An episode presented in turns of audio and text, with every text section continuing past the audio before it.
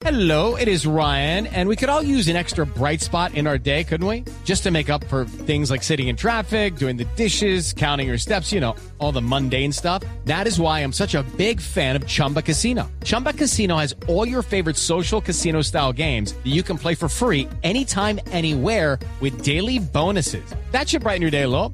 Actually, a lot. So sign up now at chumbacasino.com. That's chumbacasino.com. No purchase necessary. BGW. Void were prohibited by law. See terms and conditions. 18 plus. Directivas de la comisionista de Bolsa Torres Cortés S.A. deberán responder por estafa. Según la Fiscalía, tienen embolatados 50 mil millones de pesos pertenecientes a más de 300 pensionados. Detalles con Carlos Alberto González.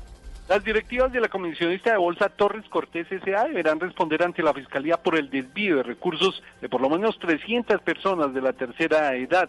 La fiscal Alexandra Ladino anunció la imputación de cargos en contra de José Leonel Torres, Diana Marcela Delgadillo, Leonel Torres Botero, Carlos Andrés Méndez eh, Gómez, Juan Carlos Junca, Sergio Alvira, Juan Carlos Prieto, María del Socorro Jaramillo y Leonel Torres Barreto, quienes habrían estafado a sus víctimas ofreciéndoles jugosos eh, dividendos. Estas personas tendrán que enfrentar delitos de concierto para delinquir, estafa y captación masiva y habitual. Asegura la delegada de la Fiscalía que estas personas se habrían apropiado de dineros eh, producto de las pensiones de estas víctimas, cifra que supera los 50 mil millones de pesos. Carlos Alberto González, Blue Radio.